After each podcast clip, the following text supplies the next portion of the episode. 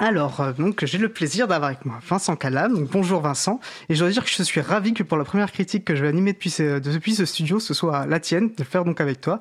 Et que tu nous fasses le plaisir d'être avec nous, euh, masqué bien sûr. Bien sûr. Et donc, euh, si j'ai bien compris, comme je disais, derrière ce mystérieux titre Maître et serviteur, tu vas nous parler jargon informatique. Oui, bonjour Étienne, tout à fait. Alors, c'est vrai que dans l'informatique, nous avons l'habitude d'être dans un monde à part, hein, avec notre jargon, nos préoccupations, nos enjeux. Et bien sûr, bon, nous essayons de les partager, ces enjeux, avec le plus grand nombre, comme, euh, ici même sur cette antenne, mais euh, même si on a parfois l'impression de se heurter à un mur d'incompréhension.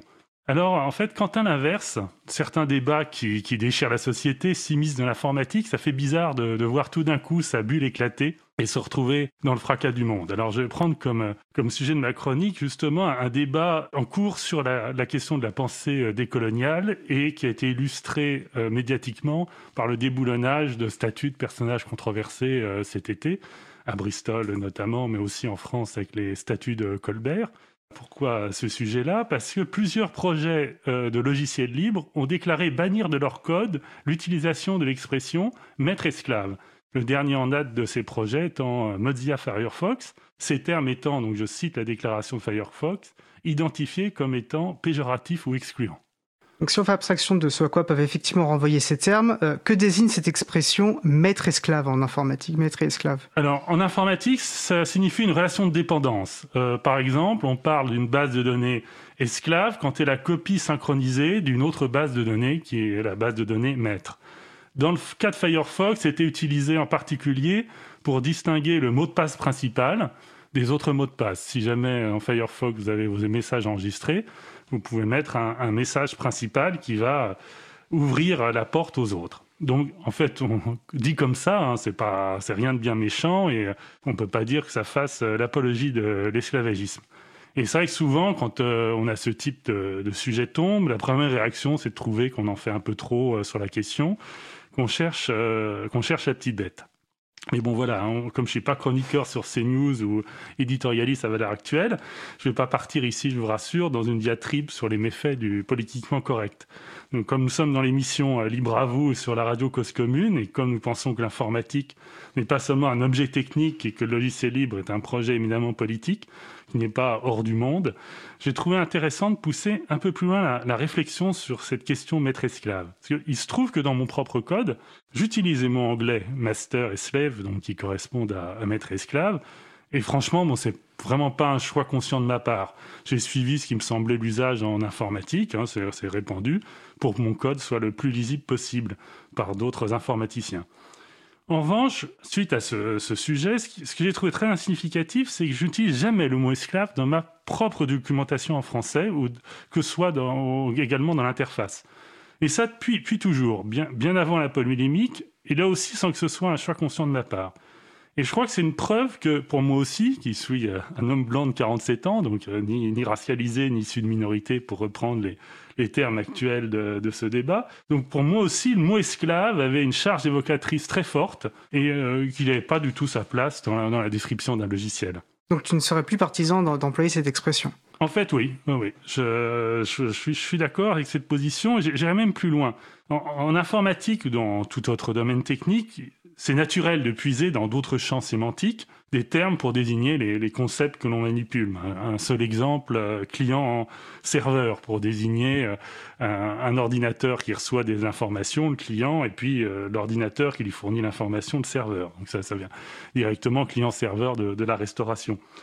Comme c'est le monde anglophone qui est en point dans l'informatique, nous, nous programmeurs programmeuse euh, francophone, on récupère les, métaphores développées dans ce contexte culturel. Mais du coup, je me suis demandé quelles images nous aurions pu utiliser si le concept était né dans, dans le monde francophone. Pour ce qui est d'exprimer une radiation de dépendance, nous avons l'embarras du choix. Hein, en français, on aurait pu dire euh, principal et subordonné, comme euh, en grammaire, quand on parle de proposition principale et proposition subordonnée. Chef et subalterne, alors suzerain et vassal, si on aime puiser dans l'histoire, ou euh, je pensais à Maître et serviteur, qui est le titre d'une nouvelle de Tolstoï. Hein. Un Tolstoï qui fait moins de 100 pages, c'est pas courant, c'est agréable à lire. Mais je crois que je, pense pas que nous aurions jamais utilisé le terme euh, maître et esclave. Alors C'est pas que je pense que nous soyons plus vertueux que les États-Unis, j'accuse personne de raciste, mais je constate seulement que c'est aux États-Unis que pour nommer une relation de suggestion entre deux objets informatiques, c'est l'image du maître et de l'esclave qui est venue à l'esprit. Inconsciemment ou non, je pense que c'est une référence directe à l'histoire sombre euh, de ce pays. Alors, c'est un peu comme si j'ai pris un exemple euh, pour aller euh, pousser le bouchon un peu loin. Si j'avais en informatique, imaginons, à décrire une relation d'échange circulaire entre trois objets. Bon.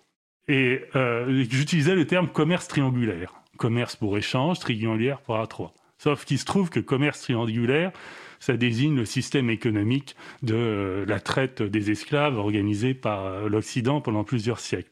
Donc effectivement, ce serait euh, difficilement excusable et euh, je pourrais pas dire que je l'ai pas fait en, connaissance de cause. Et donc voilà. Donc c'est pour ça que après une première réaction de déni, un peu, un peu de, de de, de un peu outrée face à justement euh, cette force-là de la déclaration. J'ai trouvé que le renommage des termes avait du sens, et puis bon, après tout, ça me prendrait pas trop d'efforts dans mon propre code. Je dois dire que je partage complètement ton, ton point de vue. Hein. Les mots aussi, euh, comme tu le dis, ont, une histoire et une charge politique et peuvent être porteurs de, de violence. Et si on est attaché à l'idée de justice qu'incarne euh, l'éthique du logiciel libre, euh, comme toi, je pense voilà, que cette vigilance me paraît indispensable voilà, pour pouvoir exclure complètement le débat. Et c'est vrai que ça demande peu d'efforts. Et alors toi, du coup, par quoi as-tu remplacé ces termes? Alors, dans ma documentation en français, j'utilisais le terme rattaché. Alors, euh, terme qui est en fait très français, qui vient tout de suite, tout droit de l'administration, notre culture administrative, dont nous sommes très fiers. Et, mais bon, l'équivalent en anglais ne, sonnait pas très bien. Alors, j'ai hésité. j'ai hésité avec vassal, puisqu'il existe euh, tel quel aussi en anglais en français, mais bon, j'ai trouvé que ça faisait un peu pompeux.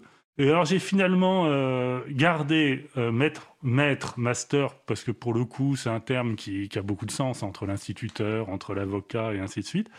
Par contre, j'ai remplacé ces esclaves, donc slave, par satellite, qui existe de la même manière en français et en anglais. Un peu d'ailleurs à la fois en référence positive à la Lune, satellite de la Terre, et puis aussi un peu en référence à la guerre froide, où euh, c'était le nom qu'on donnait aux pays de l'Est, qui était satellite du grand frère de l'Union soviétique.